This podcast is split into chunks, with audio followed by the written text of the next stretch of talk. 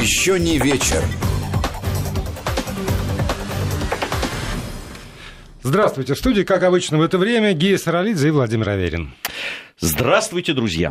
Мы с Ги и, э, возможно, мы очень ждем нашего гостя Валерия Федорова. Будем говорить о тех темах, которые сегодня нам показались наиболее интересными. И, как всегда, вас призываем активно участвовать в нашем разговоре, потому что, поверьте, действительно, те сообщения, которые присылаете вы сюда, в WhatsApp, в Viber, на смс-портал, очень помогают э, думать, во-первых, но и говорить уже во-вторых. Полемизировать мне нравится еще. Да. Потому что люди больше, ну, они могут, конечно, еще написать, но ответить полноценно не могут. И ты как бы молодец. Молодец. Хотя, собственно, вы можете не раз написать, если воспользуетесь WhatsApp и Viber и отошлете сообщение на номер 8 903 170 63 63 8 903 170 63 63, либо э, смс-ку на короткий номер 5533 5533, и если это смс то слово «Весть» обязательно в начале текста либо кириллицей, либо латиницей, как вам угодно, для того, чтобы попало сюда к нам в эту студию.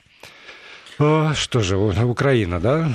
Ну, давай, но пока мы ждем Валерия Валерьевича, э, все-таки сегодня важная э, состоялась э, вещь, но она еще не завершена, но, во всяком случае, и в Киеве, и в народных республиках заявили о начале разведения сил пока в Золотом, потом вроде как собирались в Петровском, хотя насколько я помню, и то, что мне э, рассказывали люди, которые принимают участие в переговорах вот в минском формате, что вообще-то была договоренность о том, что это э, одновременно будет происходить. Э, разведение в Золотом и в Петровском, я напомню, три пункта. Да? Луганская станица, Петровская, Золотое, это то, что было записано как раз вот той формуле Штайнмайера, и первым этапом должно было быть. Но, как, как заявил министр иностранных дел Украины Пристайко, что вот ну, в золотом сейчас мы начали разводить, и в принципе нет никаких э, ограничений, никаких э, предпосылок того, что в Петровском этого не произойдет. Но как-то они отложили это. Э, процесс хрупкий, процесс очень такой... Понятно, что в любой момент может что-то произойти и помешать этому, но хотелось бы, чтобы, конечно, все прошло в штатном режиме, в спокойном. И э, это действительно стало бы первым шагом на пути к миру. Да, но при этом, смотри, вот, например, мне вчера, вчера еще казалось, что этого не случится, потому что вот эта встреча даже там президента Зеленского э, с э, добровольцами, как это там у них называется? Волонтеры, да. Волонтеры, да, которые приехали в эту самую зону разведения, стали в Золотом, сказали, ни почем не уйдем. И сегодня они, впрочем, подтвердили, что они не уйдут. А министр внутренних дел господин Аваков сообщил, что у них есть оружие, и оно легально, то есть со всеми там э, документами, которые э, необходимы для того, чтобы иметь стрелковое оружие с собой, и они могут находиться в любой точке Украины, как граждане Украины, что вызывает у меня некоторые сомнения, но вот, э, вот видимо, у них так трактуются, трактуются эти самые правила. Здесь... И мне, извини, да. закончу, и мне казалось, что результатом этого разговора будет опять отступление Э, там, президента и его команды, потому что вот ведь какое общественное мнение, которое решительно против этого разведения сил.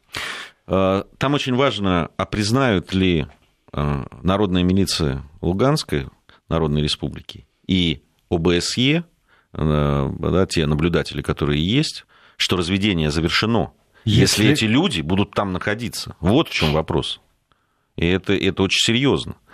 И, э, в, но то, что против Зеленского пытаются использовать вот это все, и в том числе Аваков, министр э, внутренних дел, которого я вчера об этом говорил, президент Зеленский новоизбранный, оставил под свою ответственность, играет совершенно свою роль, и эта роль очень неблаговидная сейчас. Она, собственно, никогда особенно благовидной не была в исполнении этого э, человека и политика, вот, начиная с Майдана и продолжая всем остальным. Поэтому э, ну, здесь рано или поздно все-таки Зеленскому надо определиться, с кем он там идет, кто те люди, которые будут, будут проводить его политику, те люди, которые будут рядом с ним стоять, потому что вот эта вот история, мы сегодня ее подробно с тобой вместе да, обсуждали на программе «Кто против», это по поводу вот э, эпидемии, которая вот-вот может начаться, но там уже есть... Да, к сожалению, уже есть 20 зафиксированных случаев дифтерии. Дифтерии, да, и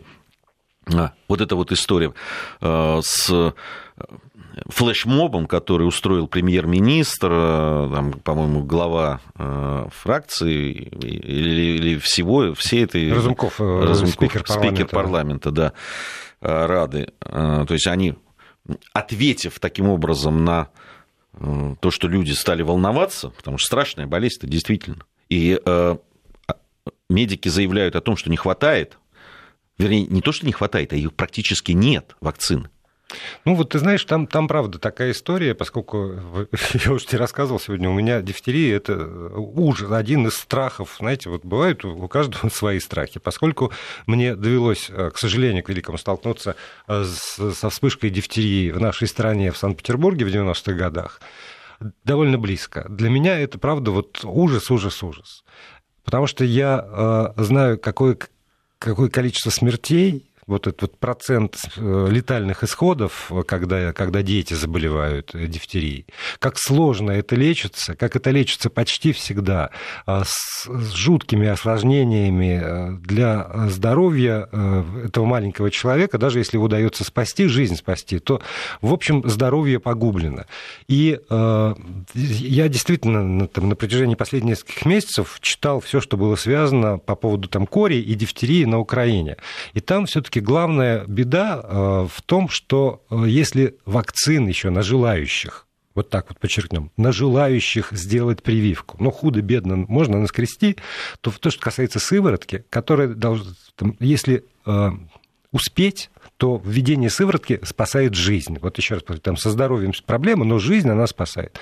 То этих сывороток ну вот раз-два я обчелся. Потому что когда в Ужгороде э, заявили о, о, там, о первой вспышке, 15 э, было сначала человек, то выяснилось, что на всю эту самую область Ужгородскую 8 сывороток. 8. То есть даже на вот этих вот первых, на всех не хватает. Да там, по-моему, в Киеве какая-то э, тоже проблема. Там... Ну, там, там вот просто... Э, там, по, там на по... области там по 2, по 4. Ну, вот там, там... максимум по 8, да. э, и, и все. И вот эта там статья в свое время э, напечатанная в очень многих украинских изданиях, там доктора Комаровского, такой известный персонаж, врач и, э, и в общем, телевизионный... Ну, педиатр, да. Да, пропагандист, э, там, здорового э, образа жизни для детей. Вот он, у него в статье просто это было это было полгода назад, с полгода с лишним назад, как раз, когда он говорил, что вы, вы не понимаете всей опасности, потому что за корью с неизбежностью придет дифтерия, а за сыворотками и вот этот пассаж я очень помню хорошо из его статьи. А за сыворотками вы поедете к агрессору, потому что у них есть у агр... ну, в России, соответственно. Только имейте в виду, что пока вы от себя доедете до границы, до ближайшей российской аптеки и купите там эту сыворотку и вернетесь обратно, то вашему ребенку уже может это не помочь, потому что там счет идет на часы. Э, сегодня один из участников э, нашего э, телевизионной программы с украинской стороны подошел ко мне и сказал, а что вы так волнуетесь мол, за Украину? Ну, во-первых... Ну, во-первых, просто за детей волнуемся. Волнуемся да? за детей. У меня вообще родственники там проживают. Да и вообще много друзей, знакомых там, и так далее. Да близкая страна, уж чего уж там говорить. А во-вторых, ребята... Граница открыта. Вот вы, я прям обратился к этому участнику. Вот вы постоянно из Киева приезжаете в нашу студию, стоите рядом со мной. У вас прививка есть? Помните? Нет? Вот привезете и все. Угу. Ну, с корью же так было. Ну, так же было. А у нас тут еще вот это вот все движение антипрививочников, которые а, провозглашают, что не надо ничего делать, и вообще все будет хорошо. А это, от этого только вред. Да, ну. вот, вот правда. Я, я понимаю, что это, э, во-первых, неприлично давать советы, наверное, уже в, в наше время, но э, поверьте, там, поверьте несчастному опыту. Пока еще не поздно, пока еще это все не перекинулось действительно на Россию, а перекинется с неизбежностью, потому что действительно границы прозрачны. А, сделайте прививки, сделайте хотя бы детям своим прививки, если от дифтерии еще пока не сделали, потому что можно успеть просто спасти э, жизни собственных детей. Но это вот то, что касается, вот перешли на дифтерию. То, что касается э, раз... Да нет, я, я же хотел про дифтерию именно вот то, что, э, то есть люди беспокоятся и правильно делают, да, вот есть такие данные, они данные не наши, там, не э, там, ВОЗа или кого-то, mm-hmm. это данные медиков. украинских, украинских медиков. Да, подчеркнем. Это они бьют тревогу. Это они говорят, что не хватает того, того, того. Ты вот э, доктора Комаровского привел. Там э, была пресс-конференция общественной организации, которая, медицинской, э, которая провела свою пресс-конференцию. И об этом говорила тоже с ужасом обо всем.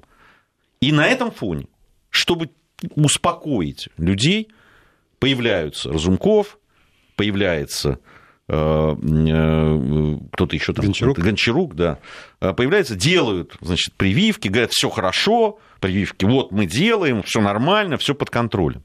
Но получается, либо врут врачи, либо они. Я почему-то врачам верю, а им нет. Ну, они э, отчасти, правда, отчасти они пропагандируют и на, на личном примере показывают важность этого дела. Тут а так уж однозначно я бы, я бы не, То суд, нет, не судился. Хорошо, но этого же не хватает. Там же и, и, и вакцины не хватает. Э, прививки делать тоже не все могут. Об этом же тоже говорили. Не хватает на желающих сделать, не хватает на население. Ну. Это тоже с учетом того массового движения антипрививочников, которые есть на Украине, это две величины. Приветствуем нашего гостя. Валерий Федоров, генеральный директор Всероссийского центра изучения общественного мнения, научный руководитель факультета социологии и политологии Финансового университета при правительстве Российской Федерации. Добрый вечер. Добрый вечер. Вы немногословны. Это, это просто от восхищения, что я, что я помню вот это вот. Я это хотел вот. рукоплескать. А чего вы не сдерживаете себя, понимаете? Нам так редко рукоплещут, что если хочется, то, то не надо себя Мысленно рукоплещу. Да. Ну что, мы хотели начать с... Э, да. С... А, ну, с наших дел, да, все-таки? Да, да, да, да. Потому что, хорошо. Дел. Вот, а сегодня пока с вы... доверием мы по- хотим. Пока вы ехали... Хотим поговорить с вами как с социологом. О доверии. О, о доверии. О доверии. И, и... и что на это доверие, так сказать, да. оказывает да. влияние. Потому что пока вы к нам ехали, пришло сообщение следующего характера. Цитирую по ТАСС. «А, премьер-министр России Дмитрий Медведев поручил Минэкономике, МВД, ФСБ и Росгвардии с участием заинтересованных федеральных исполнительных э, органов власти, Следственного комитета Российской Федерации, уполномоченного по защите прав предпринимателей, Генпрокуратуры, Верховного суда представить в правительство предложение по повышению доверия бизнеса к правоохранительным органам и судебной системе. Ну и дальше называются сроки, как это можно сделать. И правда, я обрадовался, что вы как раз к нам едете, потому что э, в ЦИОМ, ну и вообще социологи всегда замеряют уровень доверия к тем или иным там, институтам власти, политическим партиям и прочее, прочее, прочее. Такие рейтинги вы публикуете всегда. Но вот э, э, читая это все, я, например, не могу э, так четко и ясно объяснить, из чего складывается это доверие, как именно замеряется это доверие, а кто э, реально и как может влиять на этот самый уровень доверия. Здесь даже можно отвлечься, там, бизнеса, не бизнеса, граждан, э, к судам или не к судам, там, правоохранительной системе в целом, как угодно. Но и, как формируется это самое доверие, и можно ли его какими-то организационными мерами действительно взять и повысить к 16 декабря 2019 года. 16 декабря, думаю, точно ну, не успеем. Нет, предложение велено представить. А предложение, сроку. да, вполне возможно.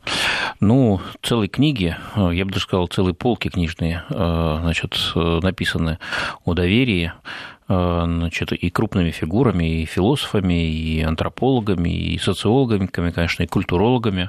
Кстати, вот Фрэнсис Фукуяма, да, известный, э, значит, Мы ему не доверяем. пророк. Вот. Ну, он на самом деле очень умный человек. Безусловно. Вот. Он просто вошел, так сказать, в историю или влип со своей не очень прозорливой, э, значит, статьей. Я, вот, я именно года. вот про это по поводу доверия. Ну, да. например, после этого он написал очень хорошую, интересную книгу, которая так называется «Траст», то есть «Доверие».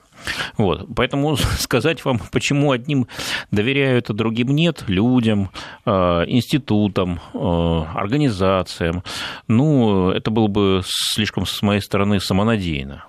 Вот. А ответов тут может быть масса, и какой из них Значит, ближе к истине э, для, для меня тоже загадка. Вот. Можем более конкретно э, попытаться подойти, посмотреть, например, уровень э, одобрения общественных институтов ключевых. Потому что, насколько я понимаю, в документе, о котором сейчас говорилось, речь шла о доверии правоохранительной системе и судам. судам. Угу. Да, вот мы, конечно, регулярно спрашиваем о том, доверяют наши соотечественники судам или нет. И ну, тут не только про суды речь, и не только про правоохранительные органы, а скорее про все ключевые институты государства. Вот. И у нас есть определенное понимание. Суды не самое Э, так сказать, пользующаяся общественным доверием система.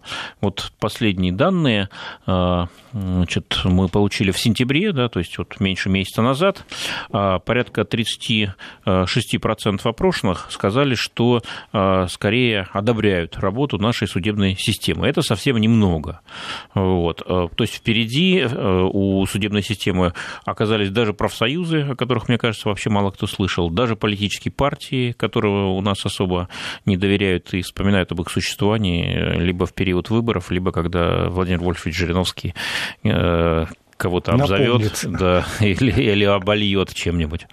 Вот. С правоохранительными органами получше ситуация. А, порядка 56% опрошенных в сентябре сказали нам, что одобряют работу правоохранительных органов. Понятно, что их много, они разные.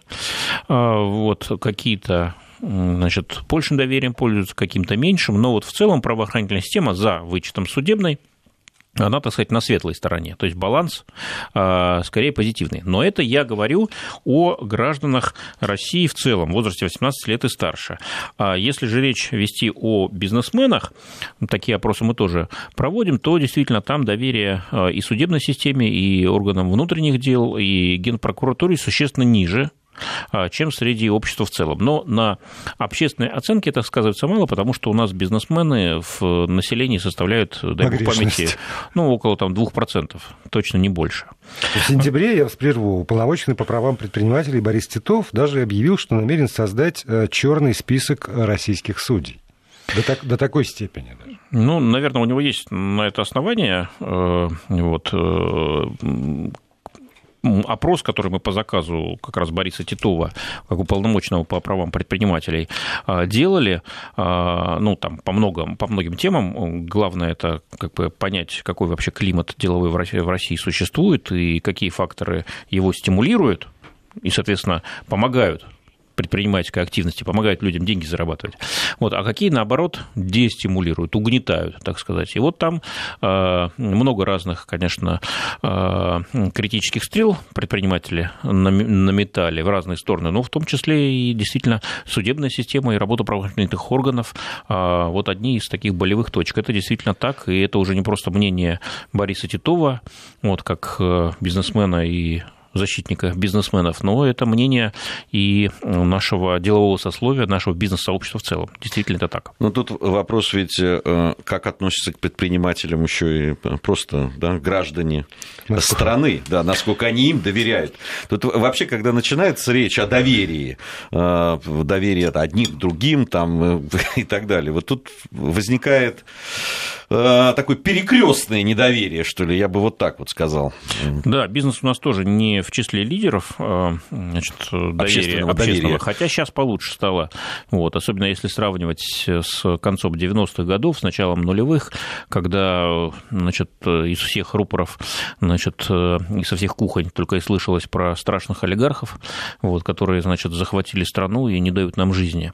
Вот, сегодня люди понимают, что олигархи, если кто-то еще и остался в персональном качестве, то, конечно, Э, это скорее миллиардеры, скорее богачи, чем э, люди, влияющие на власть всерьез. Вот. Э, больших сомнений в том, что на самом деле эта власть влияет на них, они, они на, на власти. У людей, по сути, не осталось.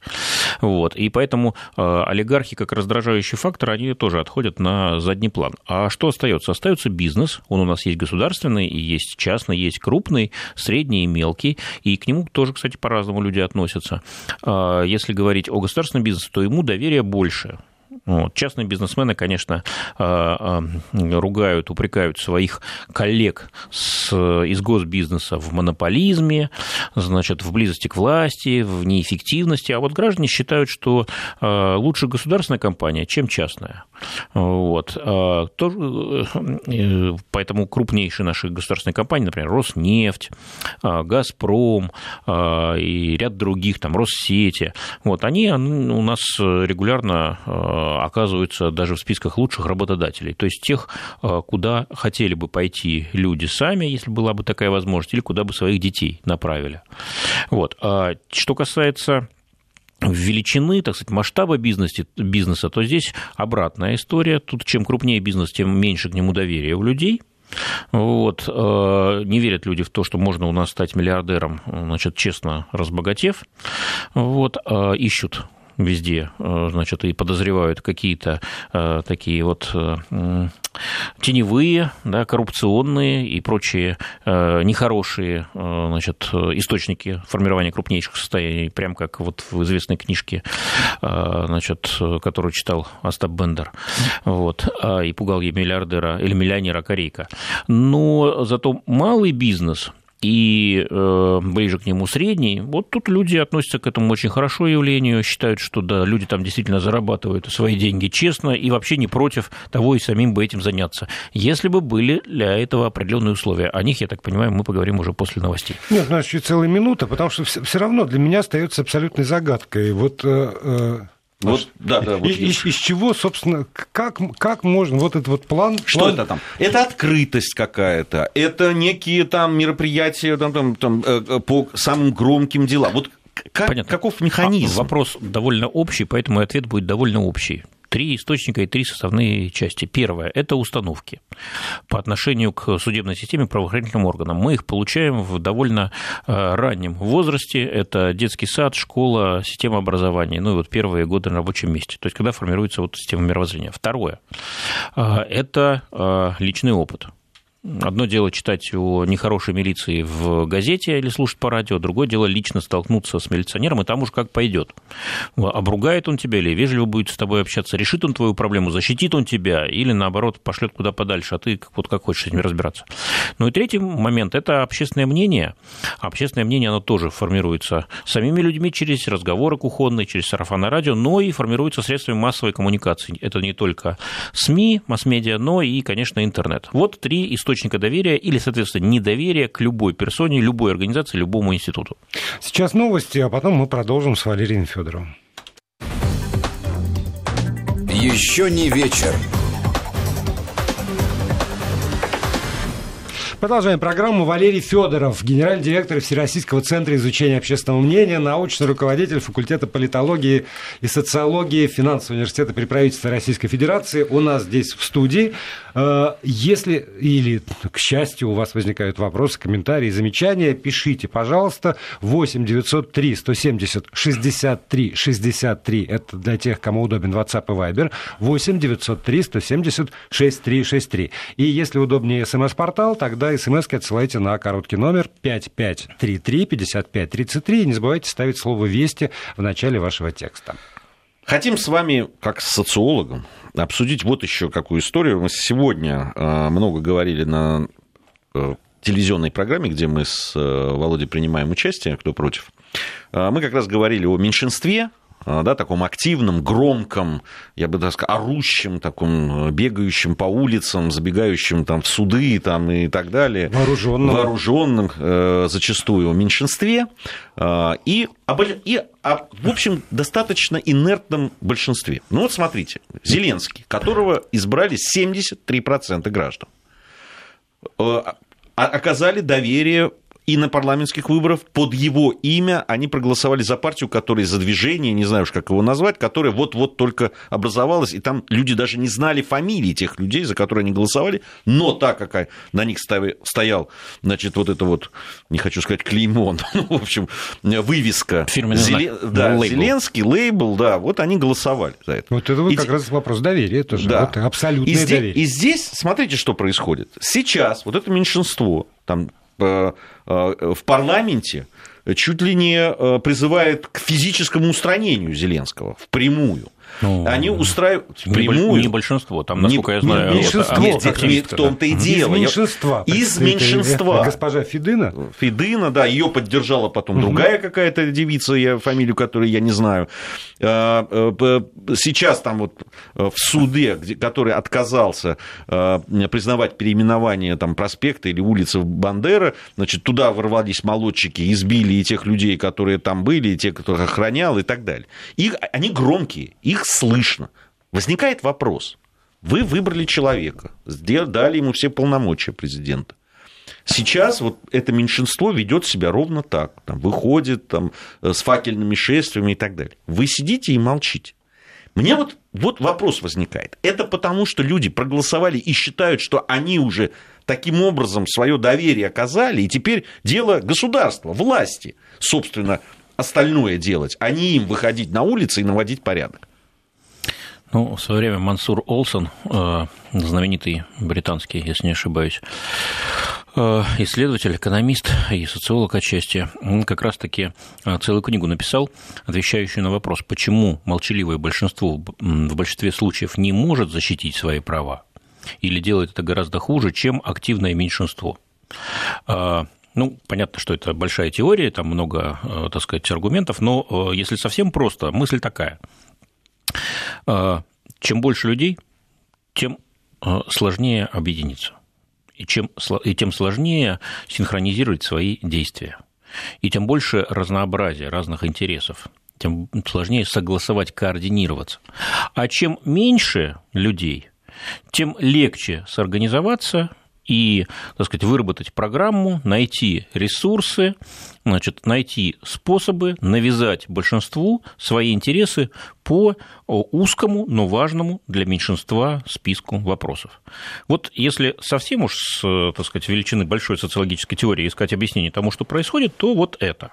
Но есть, конечно, и другие пласты, и другие слои, их очень много – вот. Э, ну, прежде всего, если уж в течение э, как минимум пяти, а то и больше лет культивировали вот этот воинствующий национализм, разрешали им собирать свои отряды, формировать э, целые значит, батальоны, а то и полки в составе вооруженных сил Украины, раздавали им оружие, восславляли их, всячески героизировали, значит, под их дудку плясали, танцевали, переименовывали проспекты, значит, декоммунизировали все, все, а, то просто так вот взять и сказать, все, ребята, конч... Игра... игрушки кончились, забудьте. Вот теперь, так сказать, вы сняты из довольствия и, так сказать, идите сами как-нибудь зарабатывать. Но это, конечно, невозможно. Вот, это люди мобилизованные, мотивированные, уже вкусившие а, значит, безнаказанности. Мы все еще в 2014 году видели по телевизору, как они приходили в горсоветы и в облсоветы и устанавливали свою власть вместо законной. Вот, поэтому, конечно, просто так их взять и списать э, их со счетов не получится. Вот, это операция, сопоставимая вот с изъятием оружия у населения после гражданской войны. Россия в свое время, в 20-х годах, вы помните, тоже это проходила, это было долго и муторно достаточно. Вот, и все равно много чего осталось на руках. И это при всевластии КПСС, при, так сказать, ВЧК. наличии ВЧК и так далее. Вот, и это была страна-победительница, то есть как бы все было закончено. А Украина сегодня это страна разделенная, страна разобщенная, страна с очень слабой властью. Вот. Конечно, э, победа Зеленского 70 с лишним процентов голосов, она дала на некоторое время мандат этой власти. Я, кстати, не уверен, что это была победа благодаря доверию, это была скорее победа благодаря надежде. Вот, а, то есть э, Нет, Зеленский мы, победил... Про, про доверие это уже победа э, в его партии на парламентских выборах. Да, э, ну то есть вот ему... То есть доверие ему и тогда и всему, всему, что он скажет, что вот это хорошо. Я бы сказал так, это аванс. То есть это доверие, которое, Конечно. значит, возникло и может держаться какое-то время, а затем обвалится в любой момент, если народ поймет, что все идет не так и не туда. Что ну, это доверие обмануто. Да, ну вот смотрите, опять же, то, что касается, например, разведения сил. Мы видели э, э, всякие митинги по разным э, тоже городам и весям. Нет формулы Штайнмайера, нет разведения сил. Мы видели какие-то заявления от поселковых до областных советов, тоже там, депутатских, про то, что мы не согласны с внешней политикой, которую проводит президент, в чьем ведении эта внешняя политика является по Конституции Украины. Наконец, мы видим вот этих вот добровольцев в золотом, например, которые говорят, что они ни по чем оттуда не уйдут, потому что все это э, зрада, все это вот поражение, капитуляция, и все это вот абсолютно во вред для Украины. И вот сейчас я открываю сайт, такое украинское издание «Корреспондент», оно совсем не про Зеленское такое вот, и совсем там не, не, не про российское, а, ну, с моей точки зрения, вполне вот так, про украинское там много чего печатается. И там вижу опрос. Поддерживаете ли вы разведение войск на Донбассе? Вот на, э, на эту минуту. Там продолжается, видимо, голосование. Сегодня с утра оно идет. Да, это шаг миру, говорит 62,54% а, проголосовавших на этом сайте. Я понимаю, что это не социологическое исследование, но хотя бы какое-то представление может дать. А вот нет, это капитуляция только 13,77%. И э, даже из этого я понимаю, что процент тех людей, которые рассматривают это однозначно как вот эту самую зраду, их, ну, там, ну, хорошо, 14%. Но вот это наше знаменитое 86 на 14. Но когда у Путина было 86 на 14, 86 э, в, в поддержку, э, ну, правда, и мы здесь с вами об этом говорили, можно делать все, что угодно, потому что за тобой 86% э, так или иначе с тобой согласных и ты можешь делать вот все. А в ситуации на Украине, где, ну, примерно... Ну, не все, ладно, это не абсолютизм, что значит все. Не, ну, там... Не, а, эти же, ты, ты же понимаешь, почему тебя поддерживают эти 86%? Все, все объявлено. То есть да. тебе тем самым, да. вот ты объявил, тебе эти, эти 86 говорят, да, мы согласны с тем, что ты заявил. Там есть, ну, примерно такая же пропорция, там плюс-минус. Но э, власть и президент Зеленский, как бы, мне все время кажется, что не решается Э, осуществить то, что декларирует. Потому что, потому что вот там эти 14 хорошо процентов или там 1, 2, 3 кричат громче, чем все остальные вместе взятые. А, не будем преуменьшать сложность политической ситуации на Украине. Нет, конечно. И не только, кстати, политической, там и экономически все не очень не здорово, и в культурном смысле, и в социальном и так далее. Значит, э, что нужно понимать? Вот активное меньшинство, которое требует от любой власти, в том числе от Зеленского, продолжать антирусскую политику, продолжать украинизаторство такое агрессивное, а, оно существует, и оно вооружено и оно а, совершенно распоясалось, да, оно чувствует себя значит, истинными хозяевами страны. Вот, и оно готово идти на разные совсем радикальные значит, шаги. Тем более, что есть у него и спонсоры, есть и защитники, и в силовых структурах Украины, и в а, олигархических структурах, а там олигархи играют гораздо большую роль, и всегда так было, чем в России. Вот. И, конечно, есть иностранные спонсоры, тоже все известно. Вот. А, а если говорить о другом крыле, о крыле, которое призывает, значит, все-таки вернуться на путь диалога, на путь мира, на путь урегулирования, то там никаких силовых ресурсов нет.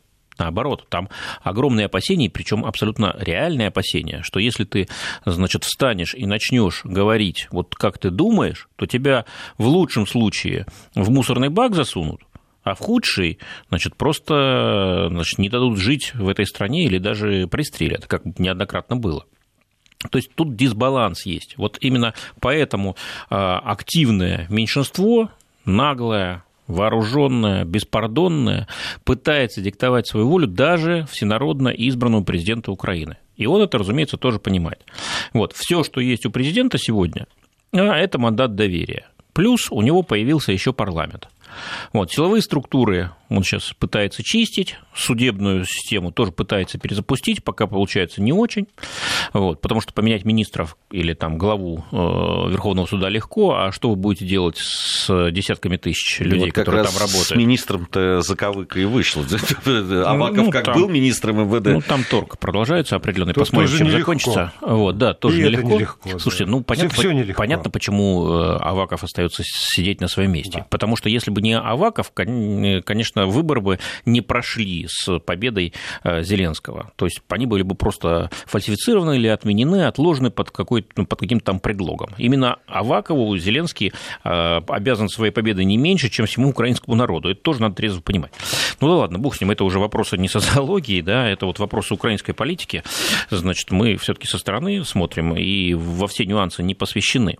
Вот. Но надо понимать, что местные власти не перезагружены облсоветы Львова, там, Ивано-Франковска, да, значит, Тернополя, это же все старая власть. Это власть, которая значит, пришла на волне Майдана и сегодня пытается сохраниться. Они понимают, что впереди у них, скорее всего, весной будут местные выборы, и шансы на то, что они воспроизведутся при нынешней конъюнктуре, ну, то есть сохранят свои места, невелики. Их погонят поганой метлой, как говорится. Поэтому они пытаются сменить повестку, пытаются, значит, с мирной повестки, которую предлагает и продвигает Зеленский, опять, значит, про войну, про капитуляцию, про необходимость отстаивать национальную независимость против страны-агрессора и так далее.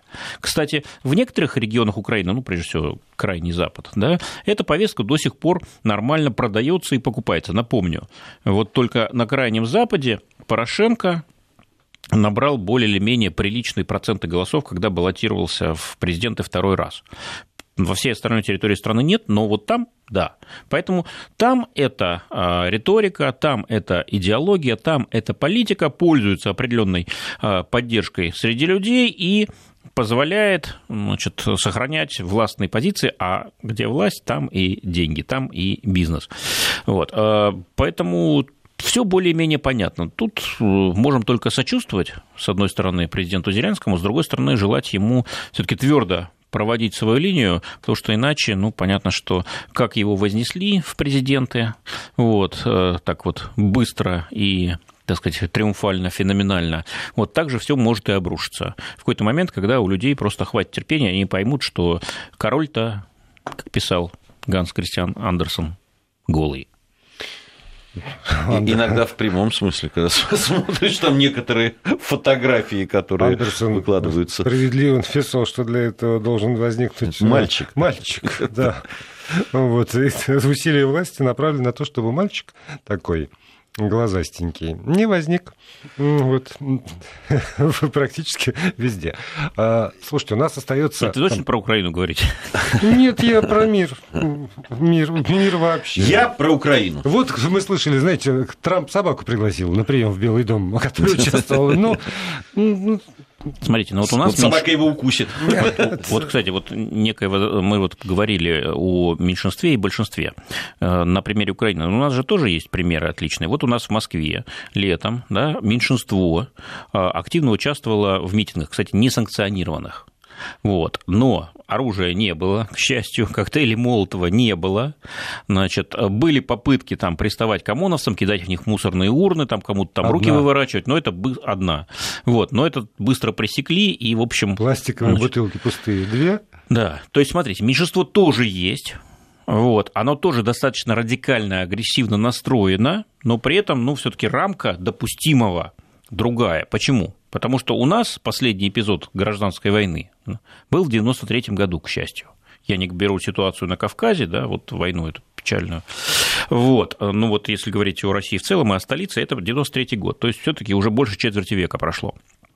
Там эта ситуация совершенно свежая. Там война продолжается до, до это самое, ну, по да, сей день. Воспроизводится все время. Да, и оружие огромное количество, и огромное количество психически уже, так сказать, ну, людей с отклонениями. Вот это вот, как у нас был в свое время афганский синдром, чеченский синдром, там у них то же самое донбасский синдром.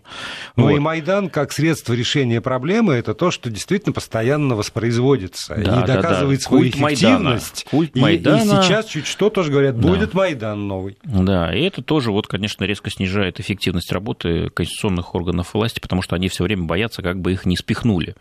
Вот. То есть опять активное меньшинство и, кстати, вооруженное меньшинство, именно так и было на Майдане, как мы знаем, в феврале 2014 года, придет и скажет, ну, слазь, теперь мы здесь власть. Все.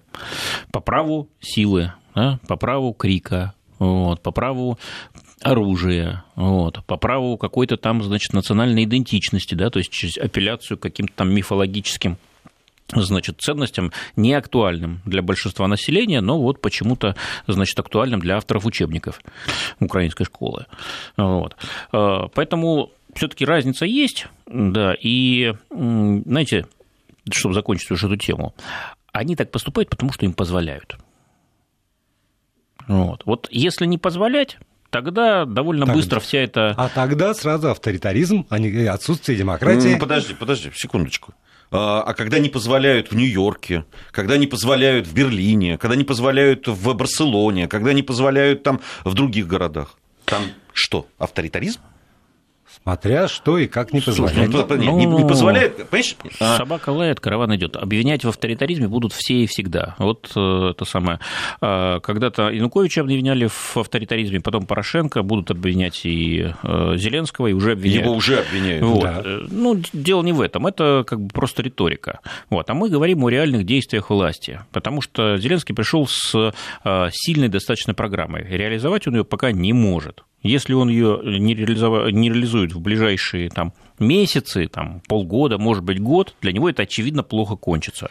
Это будет такой же слабый президент, каким в свое время был, помните, еще один кумир Майдана, э, Виктор Ющенко. Ющенко вот, с каким его перекошенным лицом и с каким энтузиазмом избирали, третий тур аж прошел и для этого какой он выбора. был накануне харизматичный, да. когда встречался, и правда, какое, просто чудо. И какое пустое место оказалось вот с точки зрения вклада в э, украинскую историю? Я, честно говоря, всегда в его харизме как-то сомневался. Я помню вот первые публикации о нем, которые появились, он такой всегда мне казался таким напыщенным павлином, Нет, ты знаешь, который он, там вот, красовался все время. Поскольку как... у меня действительно есть опыт общения с Ющенко, период года до президентства, когда только была кампания, он был яркий, убедительный, прекрасный собеседник, дивно образованный. Ну, ну правда, он, он умел очаровать э, собеседника, меня, например. Прекрасный человек, момент. но не на своем месте, к да. сожалению. А по поводу соотношения демократии... Да авто... и человек так себе оказался. Авторитаризма, вот я сегодня показывал картинку, которая мне показалась в известной степени э, символом вот этого понимания соотношения. Когда э, асфальтируют двор, не находят владельца автомобиля, автомобиля. И поэтому вокруг него асфальтируют, а под ним оставляют место. А на вопрос, а что же эвакуатор-то не вызвали? Говорят, ну вот, вот это был бы авторитаризм тогда. У нас же нельзя, надо соблюдать неприкосновенность. И тогда остается дыра посреди заасфальтированного парков, парковочного места. И вот, вот это вот а, по-моему, ложное понимание демократии. Потому что если а, надо а можно. Да, можно я э, все таки вот закольцую это наше рассуждение Боюсь, не получится. Боюсь, в течение 30 секунд. Нет, 30, какие 30? 5 секунд. Только 5, только 5 сказать спасибо вам. Приходите к нам и приходите еще, еще надеюсь, и обязательно закольцуйте. Да, и надеюсь, в следующий раз будем все-таки говорить про Россию, потому что она, Россия, волнует в большей степени, чем любые другие страны. Еще не вечер.